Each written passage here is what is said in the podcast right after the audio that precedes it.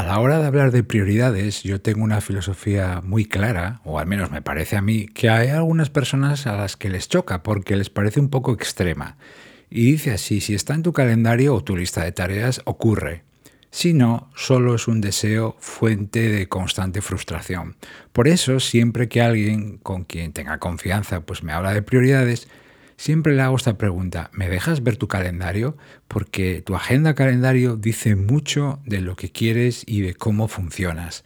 Gracias por acompañarme, soy Berto Pena y te doy la bienvenida al podcast de Think Wasabi, donde aprendemos sobre hábitos, productividad y trabajo inteligente.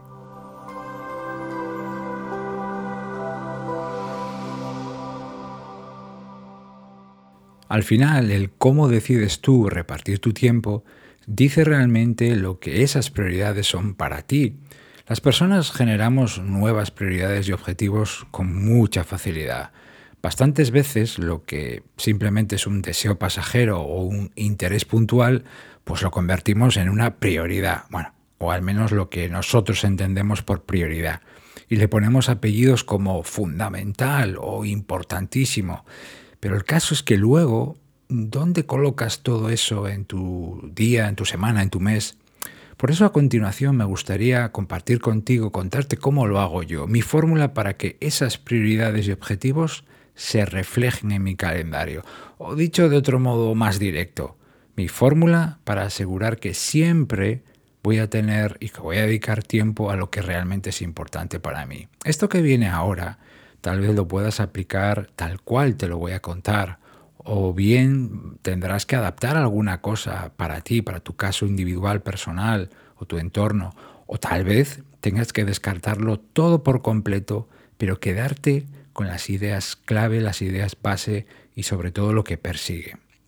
Y esa fórmula de prioridades en el calendario, las estoy llamando así, sé, que suena raro, pero lo visualizas, ¿verdad? Prioridades en el calendario. Esa fórmula empieza con un elemento clave, que es la intención. ¿Qué quieres? ¿Qué buscas? ¿Cómo lo vas a conseguir? ¿Cómo vas a actuar cuando muchas de las cosas que nos pasan cada día o que te pasan amenazan o te quieren quitar el sitio a lo que tú dices que es prioritario? Esa es la intención. ¿Qué intención tienes cuando empiecen a pasar cosas y esas prioridades se vean afectadas o amenazadas? Cuando tienes un rumbo, sabes a dónde vas, porque sabes lo que quieres.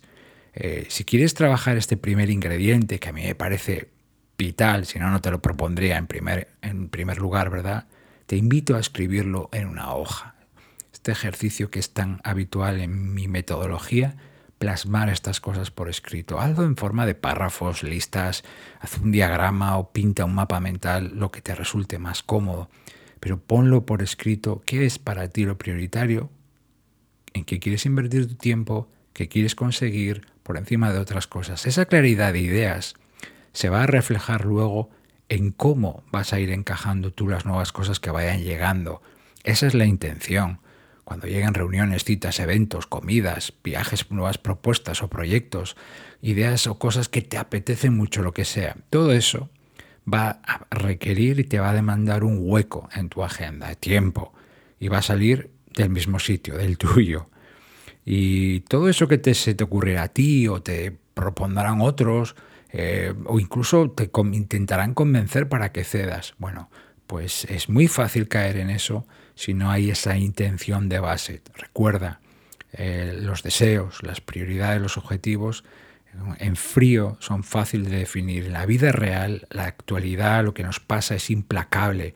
Esa saturación, ese ritmo con el que vivimos, sin esa claridad no hay intención.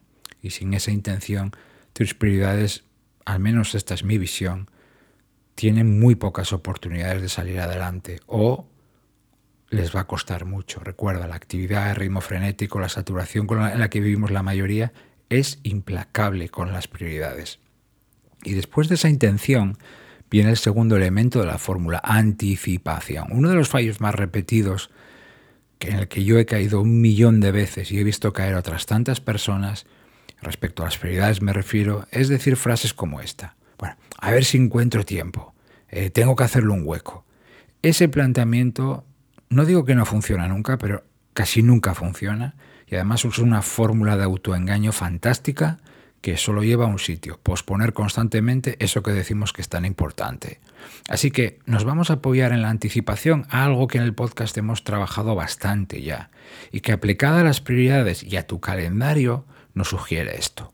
No construyas tu agenda de un día para otro, a corto plazo, a muy muy corto plazo, ni siquiera de una semana para otra. Hazlo con más tiempo, con semanas de antelación, meses te diría yo, y crea eventos, esto te sonará, que bloqueen tiempo, bloquea tiempo para esos eventos, para las cosas que tú sabes que quieres hacer o que te interesa. Lo hemos definido antes. No esperes, resérvales tiempo ya. Esto no es ajeno para ti, ¿verdad? Pero lo estamos conectando con otras piezas. Y si no lo tienes eh, ahora o no lo encuentras, habrá que empezar a reconquistarlo, algo que hemos aprendido a hacer en el podcast. Es muy importante Em, no confiarse, no esperar adelante, porque el calendario es algo que tiende a llenarse rapidísimamente con cosas que no siempre son importantes. Si no bloqueas tiempo por anticipado para las cosas que tú quieres eh, que ocurran, es decir, tus prioridades, otras cosas llegarán u otras personas y se llevarán ese tiempo, garantizado. Y el tercer y último elemento de esta fórmula, donde las acciones que buscamos terminan por aparecer es la determinación. Te explico qué es esta, qué quiero decir con determinación. ¿Cómo construyes tu día y tu semana? ¿Con qué criterio em, vas colocando las piezas en tu agenda? ¿Cómo actúas a la hora de programar tu tiempo o de repartir tus actividades? ¿Con qué decisión respondes a una propuesta a la que deberías decir no? ¿Eres de los que siempre dices sí a cualquier persona o cosa?